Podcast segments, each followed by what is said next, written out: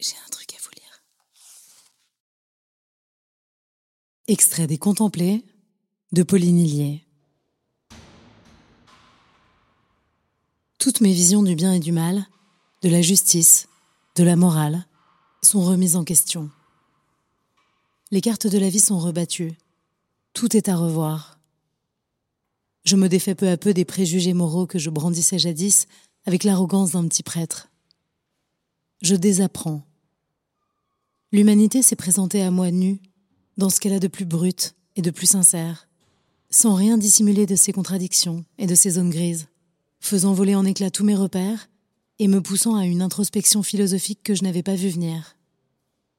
Quand je promène mes yeux dans la pièce, je ne suis plus capable de distinguer les bonnes des mauvaises, les innocentes des coupables, les gentilles des méchantes. Ça ne marche plus comme ça.